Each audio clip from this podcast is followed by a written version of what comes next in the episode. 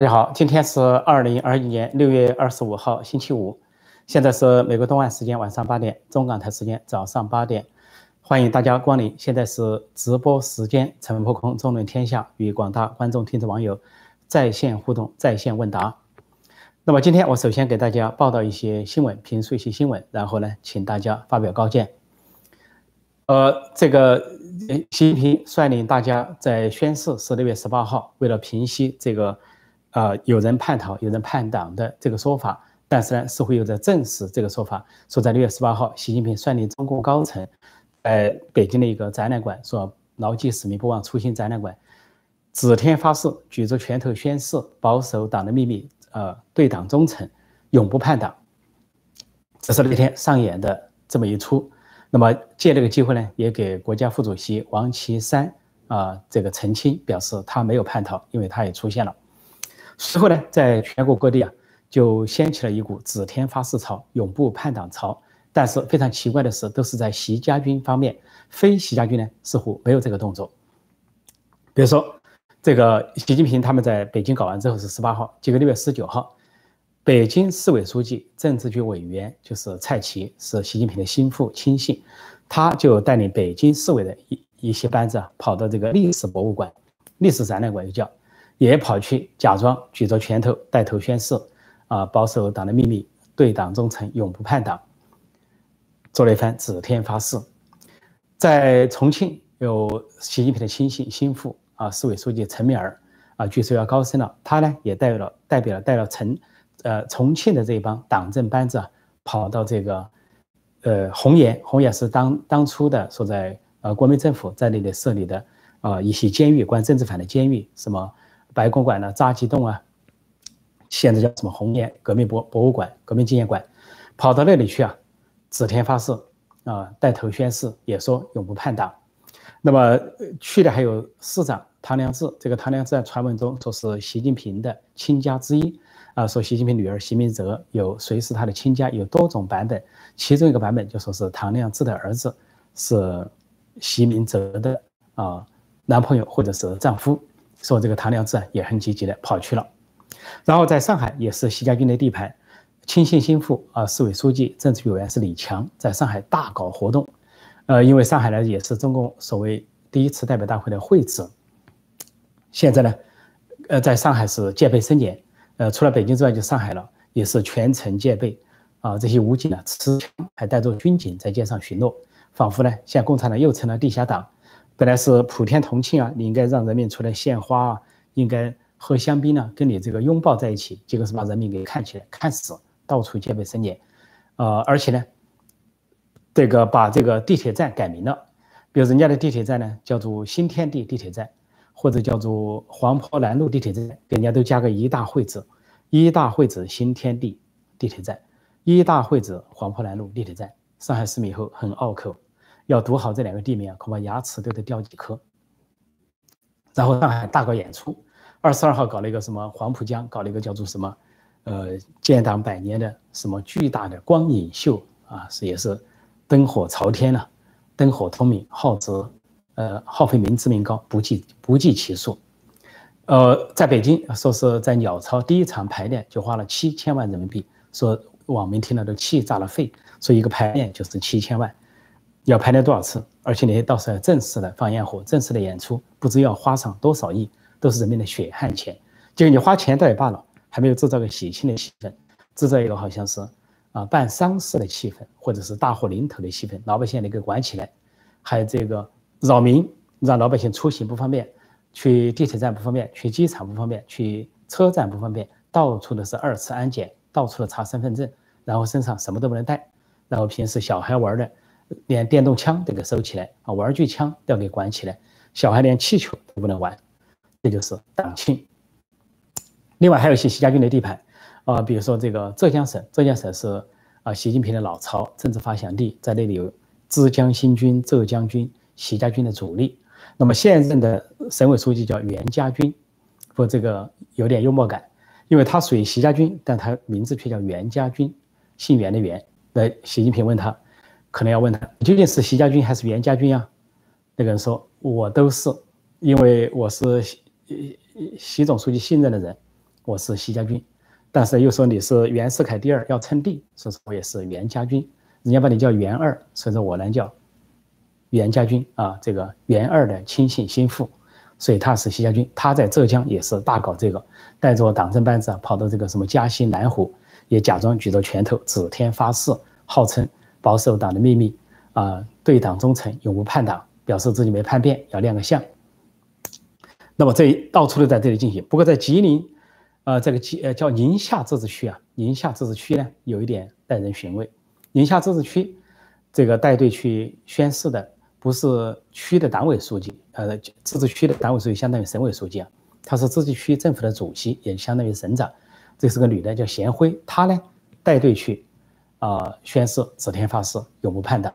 但是这个党委书记呢叫陈润儿，他却没去，是不是他病了，或者是？有什么状况没有？他们上午还在一起活动，上午搞那个依法治区这个活动，结果啊，区党委书记陈润儿啊，自治区主席呃贤辉，贤辉是个回族人，他们还在一起搞活动。但下午呢，这个陈润儿却不去，似乎对这样的宣誓啊、指天发誓不屑一顾，不去，说是当地还议论说他是没有跟中央保持一致，没有向习近平看齐，没有两个维护啊，是个仪式。那怎么回事呢？其实这个陈润儿很有来，陈润儿很有来头。这个人是个湖南人，他在湖南呢一直当官，在各地都当官，什么娄底啊、郴州啊、湘潭啊、长沙啦，啊，地委书记啊、副书记啊、市委副书记、副书记啊等等，最后呢当到长沙市委书记，说是还有政绩，说是把长沙打造成什么什么的样的样板。结果在十八大之后，习近平上台，突然把他调走，调去黑龙江省当这个副书记。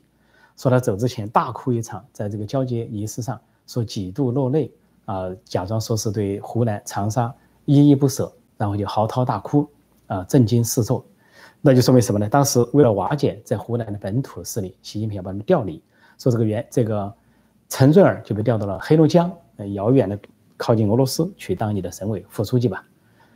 之后呢，又调到河南当省委副书记。再之后，咱大概在前两年，去年还是前年调到宁夏当党委书记，但他明年就退休了，因为他五七年出生，明年六十五岁，二十大一过完退休走人，所以他也不必要表忠了。况且自己又不是习家军，也不是准习家军，还被这个习近平耍来耍去，啊，东西南北乱调，所以呢，可能是一肚子的气。所以这次呢，宁夏唯独例外，不是党委书记，不是一把手带队去朝拜啊宣誓，而是二把手。少数民族带去宣誓，所以相当于要将了习近平一军。那么除了习家军这些地盘很热闹之外，都在指天发誓，其他地盘都没有啊。团派的啊或者非习家军的其他的没动静，都不动不理。这个使人想起有点像二零啊一八年，当时说发生了七月政争，习近平遇到政治危机，呃，当时栗战书出来要大家表态支持习近平，说定于一尊，一锤定音。结果只有四个习家军人物，一个非习家军人，五个人出来表态，全国各地的省部级官员一片的沉默，甚至连个最会阿谀奉承的天津市委书记、政治局委员李鸿忠都收身了，再也不表态了，再也不搞什么忠诚不绝对就是绝对不忠诚，不抬轿了。突然之间说这回又有点像不抬轿了，说这个是说明什么现象呢？说明这回表忠啊，说明两个现象：第一，叛逃案肯定发生了啊，不管中国怎么否认，董经纬。啊，但是没有否认有其他人叛逃，而且非常紧张的宣誓。第二种可能就是叛逃就发生在习家军内部，说习家军要起来表态，表示我不叛逃。啊，这个谁要叛逃是谁叛逃，我没叛逃，我还在。非习家军可能对此呢不屑一顾，你们习家军人物叛逃不关我们的事儿，我们不理你们。所以这显示了二十大之前啊两派拉锯，而这两派呢就形成了可能的共产党呢。隐隐约约在意识形态上分成了两个共产党，一个是习家军的共产党，奉行的是极左路线，不仅拒绝民主宪政，而且拒绝改革开放，要倒回倒回到文革时代、毛时代或者文改文革二点零版、毛时代二点零版。另一个共产党是这个反西势力啊，反西阵营，比如说团派李克强、汪洋所代表的啊另一个共产党。这个共产党呢，虽然不敢接受民主和宪政或者不敢表态，但是呢。也不愿意回到毛时代、文革时代，说坚持改革开放这条路线，说相对的比较务实、比较理性。所以实际上这已经是分化了，至少在意识形态上、精神上分化了。这在七一前是个异常现象。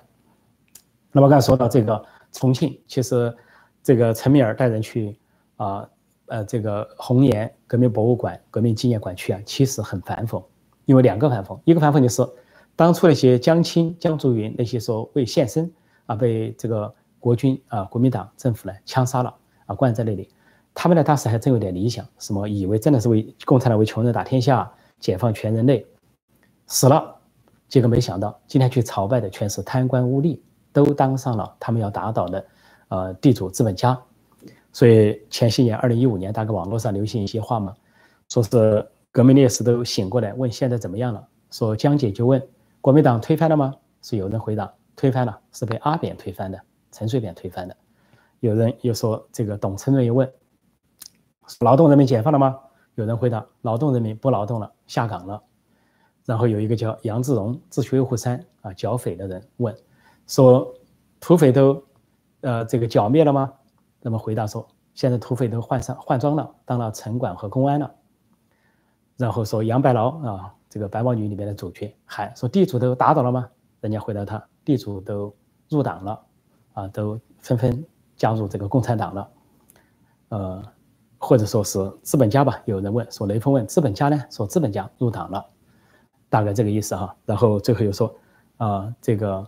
有一个人问说：“吴琼花啊，吴琼花，也就是吴清华，红色娘子军，问姐妹们呢，翻身了没有？翻身得解放了吗？人家回答：翻身了，得解放了，都当上小姐了。这就是大家的回答，大家的讽刺。实际上说到这个江姐啊，江竹营死得很惨，但是她死之前留，她死的时候留下了个三岁的儿子，叫彭云，是个孤儿，后来被共产党照顾长大。在上世纪七十年的末啊，啊，第一批公派留学生到了美国，到了美国他就不回去了，他在马里兰州。呃，读了学位，现在呢是后来是马里兰州计算机系终身教授，呃，人家都认为他呢，这个是不是江青的呃江江姐的后代，呃烈士的后代，是不是该报效祖国，报效红色祖国？他都根本不值一词，微笑不值一词。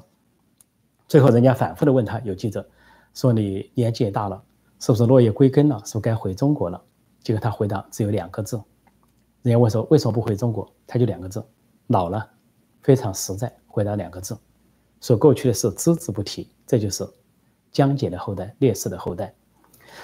那么，所以呃，在在这个时候呢，这个呃，习习家军这一群宣誓啊，我也想起毛泽东死之前，到处都在向毛向毛主席伟大领袖毛主席致敬。一九七六年，虽然我那个时候只是十二三岁的一个小男孩，但是我看出啊，当时不敢叫毛泽东，叫毛主席。我跟家里人讲，跟周围人讲，我说毛主席快去世了。人家问我为什么，说大吃一惊，叫我别乱说。我说你看。中学、小学墙上到处写着致伟大领袖毛主席的致敬信，这就好像一家的一个家里的这个啊，有父母有个父亲或者母亲要过世了啊，叫人呢这个子女们呢表一下忠啊，表示表示一下心意，让去过世的人之前呢有个心安。说显然是江青当时叫大家全国各地啊各单位都表态，说我当时遇见毛泽东毛主席啊要去世了，果然就去世了不久。那么这回在大喊永不叛党。就在证明发生了叛党的事情，而习家军紧张了，恐怕叛党就发生在习家军内部。那么七一之前呢，不仅有这些怪事，而且大事不断。可能网民比我总结的更多。就是昨天六月二十四号呢，啊，早上河南省啊这个商丘啊拓城县一个武术馆又发生了火灾，啊，十八人烧死，啊，十几人烧伤，而烧死的很可怜，都是七岁到十五岁的孩子，武术学校住校的。中共那边低调报道。网民抱怨都不上热搜，这样重大的死伤不上热搜。而美国这边同一天早一点收，美国这边佛呃佛罗里达州啊这个迈阿密发生了一个楼一个楼房倒塌啊，先说死了一个人，后来说死了死了四个人，四死八伤。这个美国全部是 breaking news 最大的消息头版头条，而中共那边是是二十四小时滚动报道美国的楼塌，结果河南出这么大的事情，中国那边低调处理，轻描淡写一行字。其实六月份啊，我们不说其他了，就七月七月一号前的六月份，几乎天天在出事，大家都可以往前数啊。这个除了河南商丘这个火灾之外，在前面是什么？湖南啊郴州发生倒了倒楼，五个人死亡，然后啊有人说二三十人被被埋在里边。福建啊福建有个地方叫龙岩，说正在吃喜酒，突然砖墙掉下来，当场砸死九个人，砸伤七个人，九死七伤。然后在甘肃说铁路啊，这个出事，铁路这个列车撞上建筑工人，造成九死九个人死亡。当场撞死九人。在贵州又发生了有毒化学的泄漏，也都是前些天啊，当场呃导致八人死亡。那么在河南又发生了啊煤炭事故，煤炭事故，呃导致了这个也是八死多少伤啊，八个人死亡，呃瓦斯爆炸，煤炭事故。还有在辽宁省的大连市啊，一一个疯汉呀，一个人把全家给砍死啊，父亲啊，姥姥啊，呃这个呃什么呃也也也奶奶吧，还有还有还有姥姥姥爷，他们叫姥姥姥爷那一代的话叫啊，妹妹都给砍死，还是绑架人质。这个事情数不完了，还有还有其他省的很多事情几乎都有了啊，瓦斯爆炸啊，铁路出出事，火灾。哦，对了，还有武汉、湖北十堰大爆炸，二十五人死亡，一百三十八人受伤，更不用说台山发生这个核泄漏，哦，更不用说可能网民还要提醒我在宁波浙江宁波发生了砍杀案，骇人听闻的砍杀案，一个女学生，二十三岁的女生被一个黑人外教砍死，而中共是轻描淡写。说网民都说，在美国一个黑人被压死了，弗洛伊德，中共是吵了一年，仿佛是深仇大恨；在中国一个同胞被黑人外教给砍死了，中共是息事宁人，一片静悄悄，无声无息。那真是印证了黑命贵，黑人的命贵，中国人命不值钱。总之，在六月份就无数随便说出十大事故，就不知道这个他们怎么给七一献礼的，给这个党庆一百年就这么献礼吗？啊，这里爆炸，那里起火，那里楼塌，那里垮塌啊，到处是死亡，而且死亡数字都很吓人。这就是为七一献礼，说这个是很不吉祥，很不吉利，不知道七一要出什么事。所以北京、上海到处一片紧张，如临大敌，一点没有喜庆的气氛，大家都觉得在好像在办丧事、吊丧。那么我暂时讲到这里，看看大家有什么这个高见哈，跟大家在线问答、在线互动。这里有人说，都是被西方洗脑洗的脑子都没了的人，的确，被马克思列宁主义啊，这个西方的马列邪教给洗脑洗的没脑子的人，被这个列宁、毛泽东啊，这个被这个什么恩格斯，所以这次他们这个党庆呢，先挂出四个老外的头像，马克思、恩格斯、列宁、斯大林，然后再挂两个像毛泽东、习近平，仿佛是洋鬼子的后代啊，认洋人为祖宗。说这位网友说得好，被这个被西方洗的脑子都没了。没错，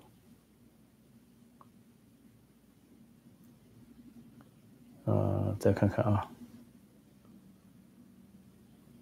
这里还有人说，党的生日加强安保，防止境外敌对势力兴风作浪，也防止境内恨国党卖国贼寻衅滋事。他们已经在寻衅滋事了。这个卖国贼把这个七千万都给烧掉了，在这个鸟巢，在上海到处扰民了，而且在全国各地啊都是。这个这个扰民啊，防民啊，说这伙卖国贼和外来政权，这个外来政权，这个汉奸党已经在搞这些事情了。说敌对势力啊不在境外，就在境内。说这个这个，我觉得这位网民啊，这个叫什么 Jerry 超的网民一定要搞清楚啊，这是境内的啊，恨国党，恨国党就在中南海，就在中南海，一定要搞清楚。啊，这里有位青青啊，谢谢你啊，谢谢这位呃青青啊赞助。感谢，周末愉快。我再看看有什么问题啊？我们我们混混着来去的看，来去的看。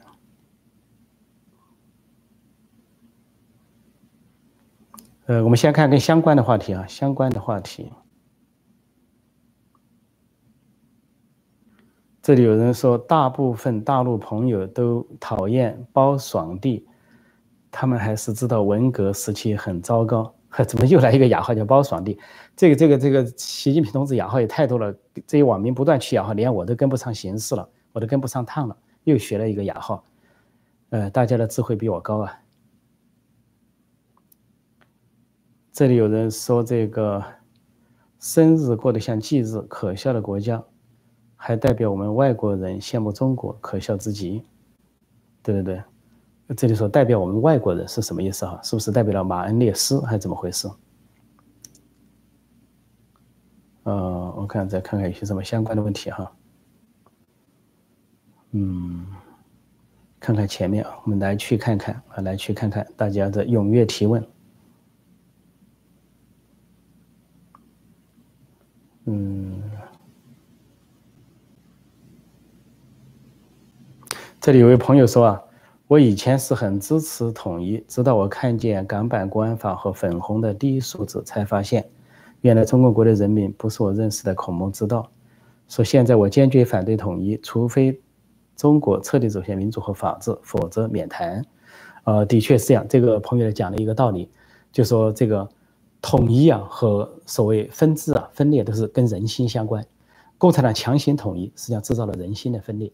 那有的国家呢是，呃，表面上各有各的观点啊，多元化，像美国一样，但它空前的统一，像美国五十个州，空前的统一。说加州有人主张独立，你主张没问题，你的权利没人抓你。啊，没人骂你，你主张，但是最终如果是形成一定的声势，叫全民公投，就跟加拿大魁北克一样，公投的结果，主张独立还没有成功啊，主张统一的还成功了，所以这个是人心的统一才能统一啊，人心的分裂走在国家的分裂之前，所以现在共产党统治在制造分裂，为分裂做准备，因为在制造人心的分裂。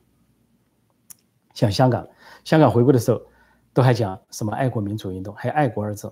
后来呢，硬是被共产党逼出港独这个概念，而且爱国二字也不能用了，在香港，所以这这香港的局面完全是共产党造成的今天的情况。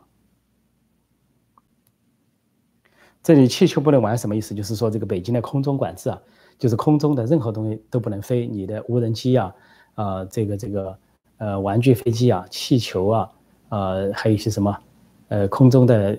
飘来飘去的什么快递公司的一些东西啊都不能够飞，说气球不能用，就你空陆海空三位一体的管制啊，空中甚至连鸟都不能见啊，这个陆地上是关门闭户啊，沿着长安街，沿着这个天安门，沿着要搞活动的地方，然后水中什么护城河是捞了一遍又一遍啊，就是不让任何异常的东西，仿佛给人的感觉，在中南海的共产党是地下党啊，不像是执政党。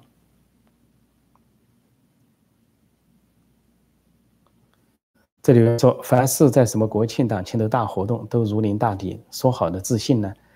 他确实没有自信了。没有自信就在于啊，心虚了，心虚了。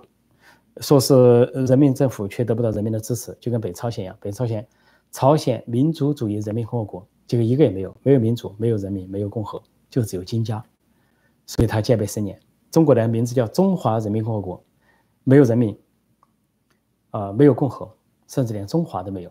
因为文革，毛泽东把文物古迹全给砸了，把这个孔孟啊祖祖宗之庙孔陵给推倒了，黄帝陵推倒了，最后是什么呢？赝品。所以呢，这个祖宗也背叛了，认杨祖宗。毛泽东的口头禅就是身体不好要见马克思了。中国的党政干部都这口头禅。哎呀，我身体不行了，老了要见马克思了，见的是杨祖宗，他不说我见孔夫子了。也不说我见孟夫子了，见了杨祖宗，可见是一个什么政权？所以刚才我一上来就遇到一个朋友提问呢，说是这个被西方洗脑洗坏了，就是被西方的这个连西方人不要的那些邪教洗坏了脑袋。我再看看自己有些什么问题哈，有些什么问题？哦，有人说第一次看直播，那欢迎光临，欢迎光临，呃。欢迎你每天上来看直播，陈破空，纵论天下，不枉点击订阅本频道，啊，并收到这个节目通知，可以收到节目通知。这里有人说我是浙江人，国内其实比你想象的要差，但了解这国内的情况的人可能比我更了解，那么大家都有发言权。这里有人说，陈老师，我妈妈参加过红卫兵，被毛主席接见过。她是一生说是一生中最幸福的一天。他说：“美国让所有嫉妒我们的国家都来找我们唱。”嗨，说的这位朋友说的这个话呢，我可以想到两点。啊，这个北朝鲜，呃，教育人民就是这样的。我们热爱金主席啊，从金日成到金正日到金正恩，我们热爱。然后就说啊，美帝国主义怎么怎么样？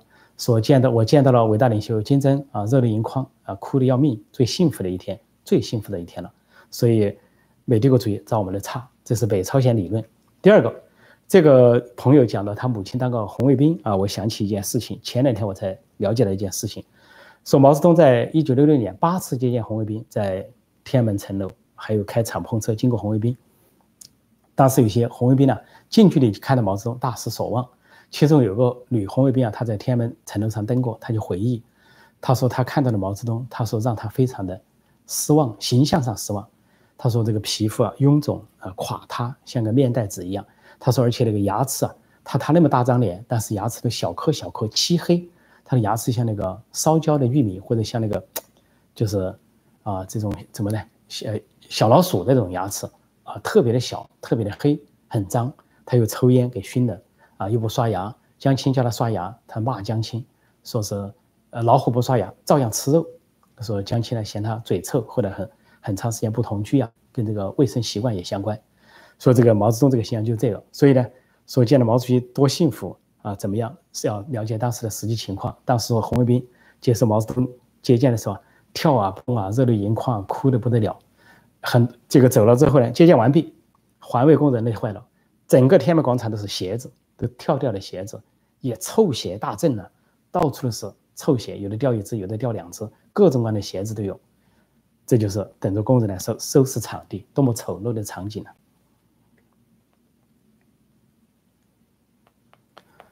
啊！啊，再看看，有人这里说浙江整体很富，但浙江整体从来如此啊，从来如此，从古至今如此。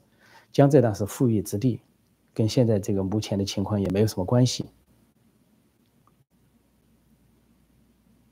哦，刚才那位朋友又说了，他说我妈妈已经被洗脑的太过了，她认为自己很忠诚，但我现在才知道，像您这样的人才是真正的民主英雄。那不敢当啊，不敢当啊！谢谢谢谢，感谢。我们只要明白了道理，大家都是啊这个正常人就不错了，正常的人。这里有人讲，美国要。用星链计划突破中共防火墙，美国可能觉得还没到时候，呃，这个会是一招，会是一招。我在这个《假如中美开战》这本书里面写了一些场景啊，写了中美开战前夕，其中一个镜头啊，就是美国摧毁了中共的互联网啊，封锁中国人民呢，无论如何，只要有一个电子设备，任何东西都可以上网，通过这个美国太空所接的这个 WiFi 啊，互联网都可以上网。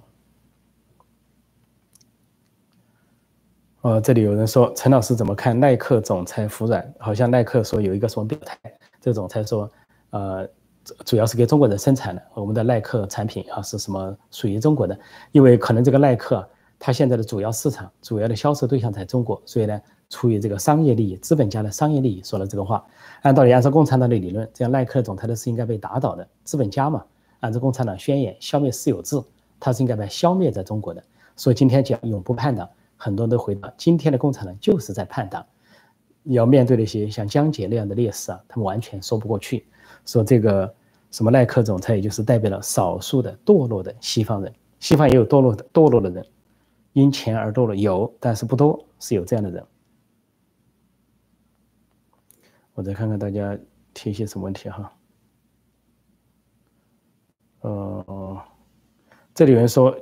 很多西方人权组织指责中国政府滥用死刑违反人权，你怎么看？当然，这个死刑在不同的国家有很多的争议。我完全主张人权人道的主张废除死刑。很多民主国家或者美国很多州都废除了死刑，但有的国家还在用死刑。但是即便用死刑，人家是因为严格的啊法法庭的审讯，司法独立。但是中共那边呢是滥用刑法，本身就没有什么法治，都是人治，所以在那里判的死刑那是双倍的。啊，诋毁了人权标准，双倍的侵犯人权、侵犯人道，很多恐怕都是冤假错案，冤死在啊共产党的枪口下。嗯，再看看一些哪些相关的话题啊。这有人说，大不了回到北朝鲜。呃，没错，这个原来都经过改革开放以后，中国人都认为，一看到北朝鲜去旅游，说啊，北朝鲜看到北朝鲜就看到我们的过去，看到文革毛泽东时代，这下好了。进入习近平时代，现在大家去北朝鲜旅游之后回来垂头丧气、唉声叹气。没想到，原来以为朝鲜是我们的过去，现在才知道朝鲜是我们的未来，很悲哀啊！所以，对岁月静好拍摄当头一击，如梦初醒，不知道是否晚。嗯，这里有人说，大家都是中国人，何必说国内和台湾？呃，这个基本概念还没搞清楚啊，还没搞清楚哪里是国内，哪里是中国，哪里是台湾，这个可能还需要读我这个，呃，这个关于中国的一百个常识，关于中国的一百常识。有人说怎么买书？如果在买不到书的话呢，请到会员网站陈破空会员网站 c h e n p o k o n g v i p 点 com 去订阅。订阅这个网站呢，可以无限的看到我的书籍的连载，有有这个文字连载，还有音频连载，很方便。我再看大家有什么相关的问题。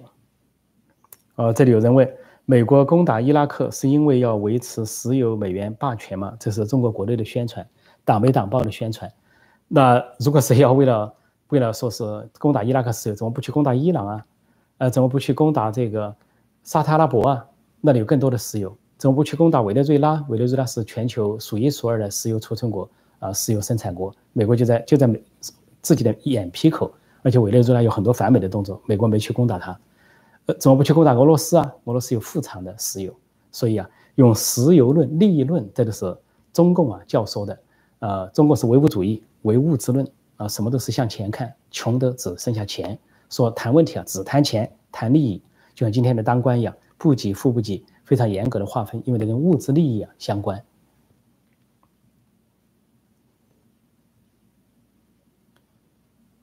这个伊伊呃伊拉克想吞并科威特，美国攻打伊拉克的原因，那科威特富产石油，那这美国为什么不把科威特绝过来为己所有呢？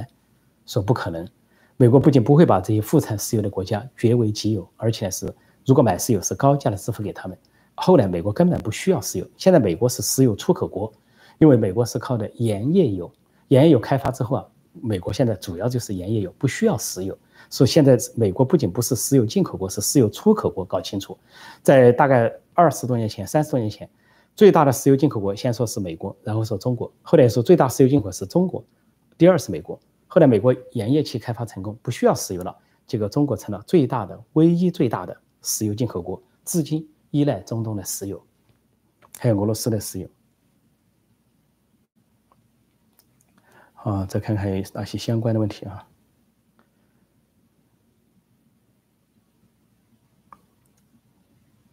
这里有人说毛泽东的大饥荒是绝版的吗？不知道是什么意思哈？在北朝鲜是不是还会发生饥荒？如果是中国走文革老路啊，走上个几十年，恐怕也不排除要回到饥荒。呃，再看看有些什么相关的问题哈。这里有人说，中国要统一就统一在民主自由之下，这是没错，是没错。人心统一啊，人心服。古代有人有名言嘛？古代。人家连皇帝打天下或者改朝换代都有一句名言，叫做“皇天厚土，德者居之，唯贤为德，可以服人，怀德自远”。什么意思呢？就说皇德者居之啊，有德者你才能够啊称王称帝，还说是唯贤为德，可以服人，你有贤德才能让人心服，否则不能让人心服。暴君孔孟都主张暴君是可以推翻的。另外说怀德自远，怀德自远就是心里有恩德有。有有有道德，一个圣君，那么远处的人才可以归附。但这是古代的观念啊，充满了人治的色彩。但是那个时候人家还讲道德，讲圣，讲福。孔子还讲仁政，但是今天的共产党是迷信的，是暴政。呃，我再看看啊，看看一些什么问题。嗯。这里有人说，人民的觉醒是最大的力量。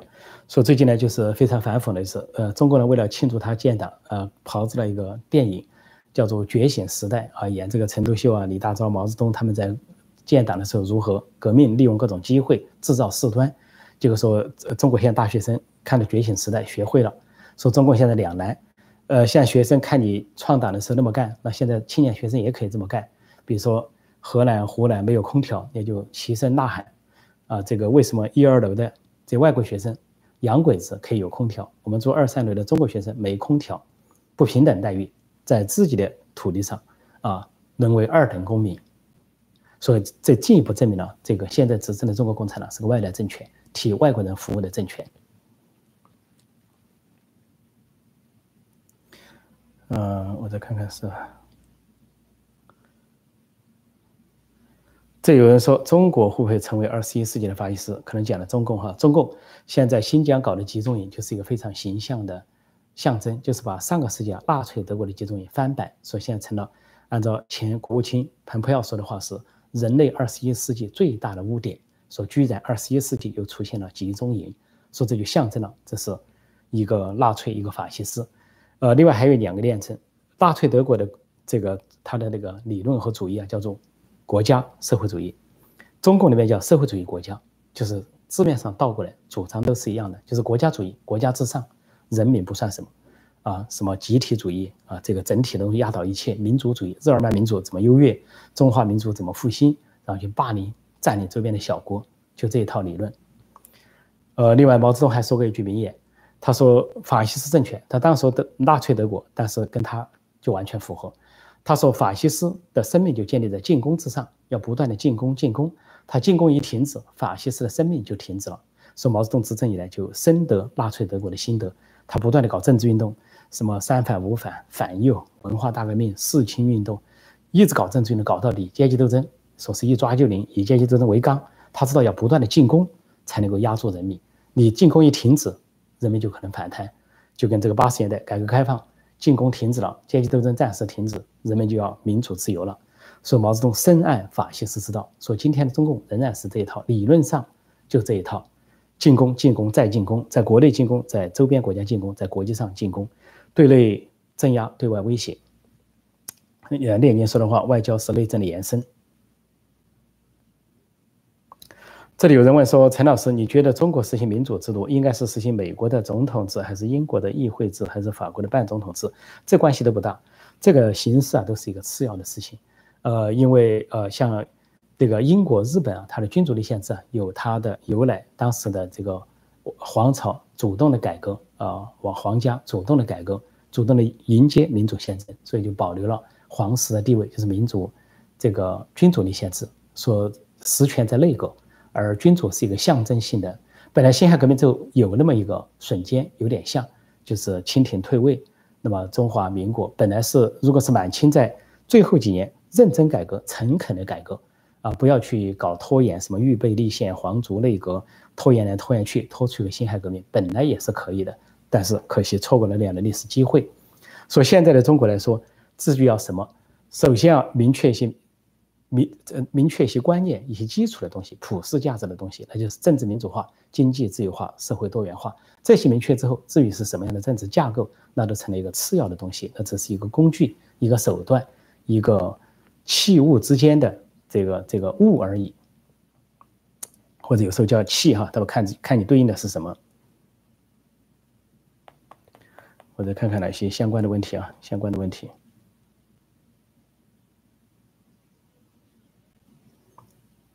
呃，这里有人问说，我在墙内真心感觉到年轻一代三十岁是非常认同中共的，看着打疫苗的数字就知道了，这证明中共宣传及其洗脑工具是非常有效的。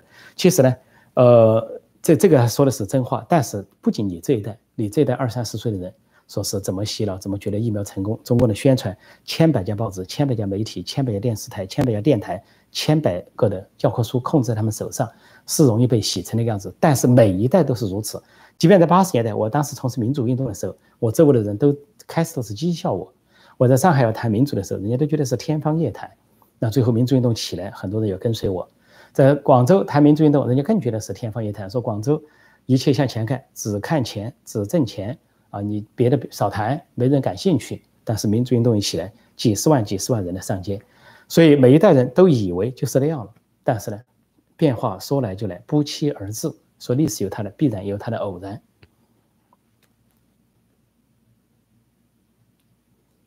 至于说的疫苗成功，我就给你提供过数据。呃，现在根据国际上的统计啊，呃，中国的疫苗跟美国的疫苗做极限竞争。那么美国的疫苗得到过大多数国家的承认，都是权威的、安全的，啊，也是首批得到联合国世界卫生组织各方面承认的。但是中国的疫苗现在也到处用，有前十个国家。呃，统计每百万人口的感染数，其中九个是用了中国疫苗。用了中国疫苗之后，这个感染数啊不减反增，啊，就包括非洲国家啊，塞舌尔，还有南美洲这些国家，智利啊，啊，什么乌拉圭啊这些，呃，大面积的啊上升。前几天说那个非洲国家塞舌尔全民接种达到百分之七十，但是却是感染率最高的一个国家之一。所以呢，但是用了美国疫苗、辉瑞疫苗或者莫德纳疫苗的这些国家，普遍都是在下降，感染数都在下降。所以中国疫苗、美国疫苗如何？这个极度竞争已经分出胜负。中共先搞疫苗，美国后搞，美国后来居上。呃，中共有些原先的病例不给美国提供，美国自己也研制出了疫苗。然后当疫苗用在世界上的时候，得到接受的是美国的疫苗，而不是中国的疫苗。所以国内民众未必了解这个事情。对啊，这里有一句，有个民众有个网友说的很好啊，说我们需要中国疫中国高官出来背书中国疫苗，自己不公开。没错，你比如说。美国的疫苗，那美国的这些政治家都带头打啊，这个像这个呃，拜登他就带头打了疫苗啊，七十八岁啊，佩洛西也带头打疫苗，八十一岁，呃，前副总统彭斯也打疫苗啊，六十多岁，打疫苗，当众打，表示对美国疫苗的信心。那中国那边没有发生这样的事情，中国领导人没有一个带头打国产疫苗。比如说你要给台湾推推疫苗，说台湾应该用中国的疫苗啊，不要这个什么呃以疫蒙毒，但是台湾说你是。以疫蒙统，实际上中共是以疫蒙独裁。他为什么？其实很简单，你要说服台湾人很简单。中共领导人七常委出来当众打疫苗，是科兴疫苗、国药疫苗，你打给大家看，打了取信于人。台湾人民用不用？那再说，自己都不敢打，却要强迫人家外国去打，说巴基斯坦就上当了嘛？巴基斯坦总统总理双双打了中共疫苗，打了中国疫苗，结果双双中招。打了疫苗，呃，总理在两星之后又中招了，感染了新型冠状。总统呢，只打了疫苗两天就中招了，不仅无效，反而出了问题。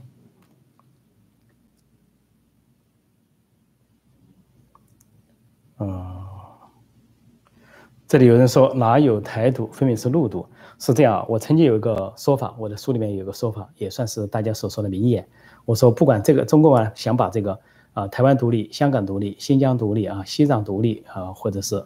啊，内蒙古其他都叫做什么五毒俱全，想把这个独立啊跟毒害放在一起，我就说过一句话，我说五毒不如一毒，那就是共毒，共产党独裁，那才是最有害的。所以大家在谴责什么毒不毒的时候啊，要明白这其中的真实的含义。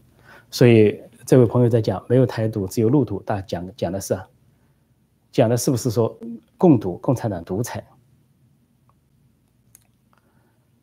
呃，这里有人说习近平会亲自叛逃吗？呃，当然我不能回答这个问题。但是，但是在一些独裁国家啊，独裁政权崩溃的时候啊，那个领导人的确是到处逃，到处逃，那算不算叛逃？可能是叛逃。像齐奥塞斯库到处逃，后来被人民抓住，枪决。啊，卡扎菲到处逃，后来被老百姓抓住啊，打死了。呃，萨达姆也到处逃。说独裁者在位的时候不可一世威风凛凛，但是一旦被推翻的时候。到处逃，啊，那真是叛逃，真正的叛逃。哦，这里有人说破空老师完全不是炎黄子孙，嘿嘿，我不知道这个什么意思哈。呃，首先我不知道意思什么叫炎黄子孙，是不是马克思才算炎黄子孙？马克思、恩格斯、列宁、斯大林或者他们的孝子贤孙才算炎黄子孙呢？还是说不相信这些啊西方的这些啊这些忽悠佬啊就？就不算炎黄子孙呢？所以我说这位朋友说的话恐怕有点自相矛盾吧。我觉得这句话呢，那与其来问我，不如去问习近平。你要问说你，你要去问他说，你们墙上挂着什么像啊？一些洋鬼子的像，给我拿下来！你不拿下来，你们是不是炎黄子孙呢？你们为什么还用中文呢？你们还读中文、写中文呢？所以我觉得啊，这现在这个呃国内的朋友啊，一定要搞清楚这一点，搞清楚这个来龙去脉。嗯，我再看看有哪些。哦，这里有个人说“打到美利坚，统一全世界，元首万岁”，听起来有点像纳粹德国的口号哈。纳粹德国恐怕就是恨不得打倒。当时二战的时候，真正的民主国家只有两个，一个是美国，一个是英国，一个是美利坚，一个是大不列颠。那是纳粹德国的眼中钉、肉中刺啊！他的确想统一欧洲，统一全世界。所以元帅万岁！说这个这个纳粹德国真是阴魂不散。在德国还有一些少数极少数的人叫新纳粹。现在看来，新纳粹在中国也不少。刚才这位朋友可能是，可能是新纳粹的化身啊，可能是。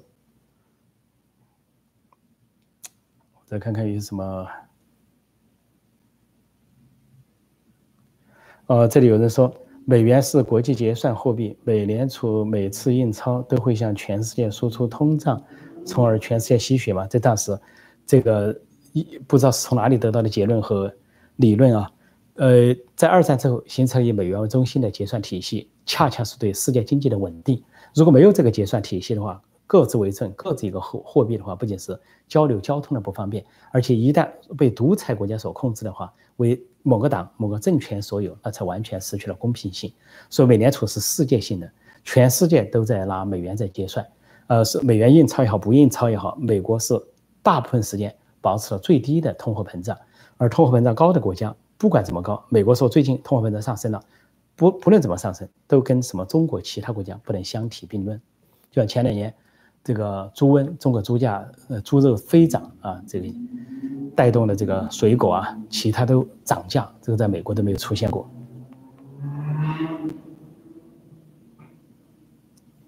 呃，我再看看这个相关的一些问题啊，我们大家朋友提问题很踊跃，不过比较相对比较分散。这里有人说分享个真实历史，土鳖是苏联境外势力扶持的路毒组织。对，今天中共啊，这个谴责对立面的什么又是什么？呃，比如说说人家香港《苹果日报》，虽然黎智英先生又是勾结外国势力，什么里通外国啊，又是什么呃危害中国、损害中国的利益，所有这些名词啊，都错了，加在黎智英头上、苹果头上、香港人民、中国人民，这些名词全是中共自己干的，中共一开始就这么干的。啊，建立呃中华苏维埃在在这个江西建立中华苏维埃是国中之国，首先就是分裂中国，然后说提出的口号叫保卫苏维埃，呃保卫武装保卫苏联，陈独秀反对，把陈独秀开除出党，说那就叫做什么？叛国卖国里通外国，后来窜到延安去背靠苏联，然后又跟日军相勾结，瓦解国军，这是不折不扣的败国叛国行为啊，说他的确是符合他今天的定义，就是勾结外国势力，里通外国啊，颠覆国家，分裂国家。破坏国家、损害中国和中华民族的利益，这是整个共产党一百年就干这个事儿，就干这个事儿。这专业户说这个相相关的帽子永远戴不到对立面头上，要戴帽子永远牢牢的戴在共产党自己头上。再看看大家有什么问题？呃，现在的时间是八点四十六，时间过得很快。呃，这里有个朋友很幽默，说马克思姓马，炎黄。炎黄俄子孙也，这是说的很幽默。因为这个马克思、恩格斯、列宁、斯大林都翻译成了中文名字，可以说有的姓马，有的姓恩，有的姓列，有的姓斯啊。而且写的字还都是中国字。你要写他原文的俄文，你还不会写，那的确是听起来像中国人一样。所以说，难怪今天的小粉红、老粉红呢醒不过来，还以为马恩列斯是中国人，还以为这些祖宗就是这个黄皮肤啊。殊不知呢，这个叫什么呢？有个说法叫“白皮黄心”，指的就是中南海那伙人，香蕉人。所以网民呢给了一个名词叫“黄鹅”，也是非常网民的智慧很高啊。我经常从我们的网民身上学了很多东西。再看看，嗯，还有些什么问题啊？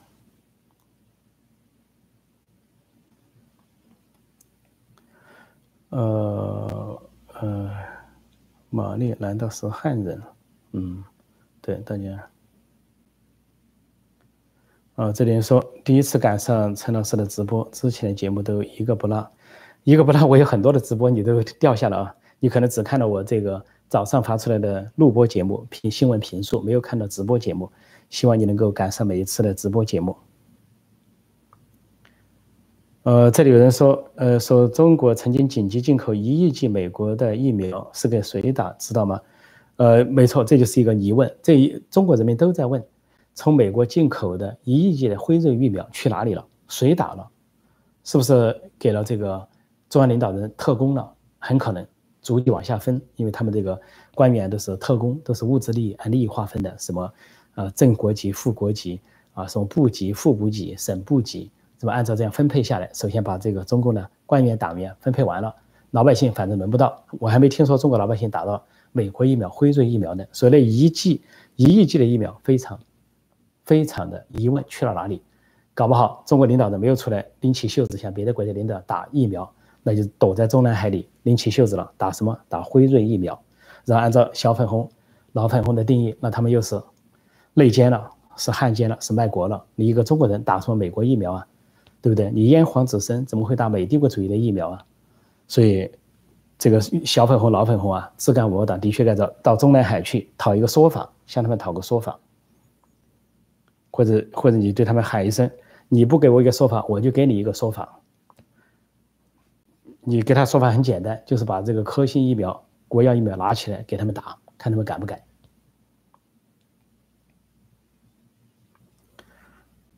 呃，这里有人说了，这个马克思的棺材板盖不住了，呃，不知道是什么意思啊？其实，这个马克思啊，他他的学说里面是部分的被中共所利用，被后来的共产党政权。其实他学说里面还有一套，他是没有跟民主相抵触的，比如他主张出版自由、新闻自由，说是不管书报检查制度，呃，从普鲁士以来的，不管是以什么样的借口，哪怕你有千个理由。只要是书报检查制度，那就是反动的制度，都是要推翻的制度。说现在的中共的书报检查制度啊，是违反马克思的。而且马克思还说，我们要要让自己说话，不让别人说话，这难道是我们革命的理由吗？就说我们呢要让人说话，就让人大家都要畅所欲言，民主有民主有自由，这才算是一场革命。这一类的话还很多，还很多。说马克思的另一半被他们所这个忽视了。这里有人说毛主席利用呃这个文革发了一笔大财，呃赌毛选一亿多，的确这样。毛泽东那个时候文革荒唐到什么地步呢？荒唐到知识分子被打倒叫臭老九，呃人没有正常的出版，而且你出版也没有正常的付费。你比如说这个四人帮凑集的写作班子，那就写作也不给你付费，你就是个工作人员，没有稿费。但是全国只有一个人有稿费，就是毛泽东。毛泽东的选集，毛泽东的这个著作啊，小红本、小红书全都有版权。有版权，他有版税收入。结果当时说他的版税收入总计是一亿多，一亿多收入都放在毛泽东的账下。说毛泽东死亡之后啊，这个他的女儿啊，呃，一个叫李类类啊，N E，很多人跑来纠正这个词儿，一会儿说李娜，一会儿是李这个，那拼音写的很明显，N E 呢李乐啊，第二声李乐，这个李乐呃，可能是第四声啊李乐。这个这个他就去向邓小平要求，说是要把毛泽东啊这个著作版权版税啊抽一部分来，说自己生活困难，但是被邓小平他们冷冷的拒绝。呃，江青曾经也想要这个毛泽东啊这个选集的一些版税，也是被邓小平他们所拒绝了。什么意思？就是说什么呢？毛泽东，你既然文革的时候你垄断了所有的东西，别人都不能有版税收入，都不能有稿费，你自己却有稿费，这本来就是一种不平等。所以后来毛泽东的稿费啊，恐怕是全部被。啊，邓小平后来的这个执政者说没收了啊，没收有可能或者是扣押了吧？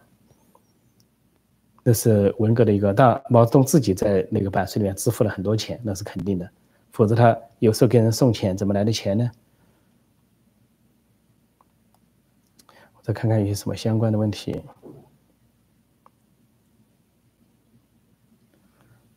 呃，这里有人说，呃，陈老师，CCP 打压虚拟货币真的有利于他自己吗？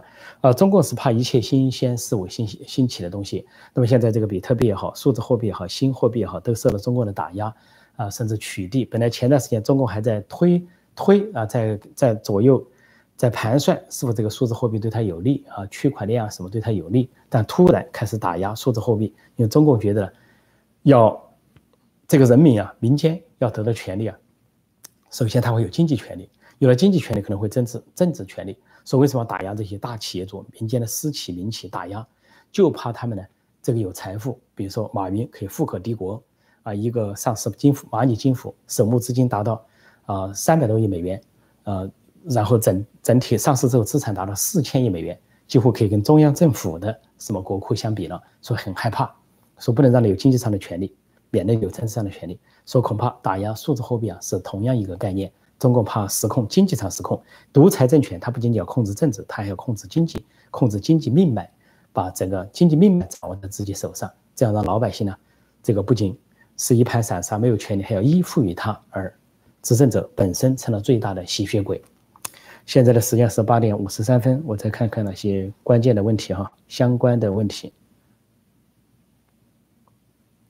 相关的问题。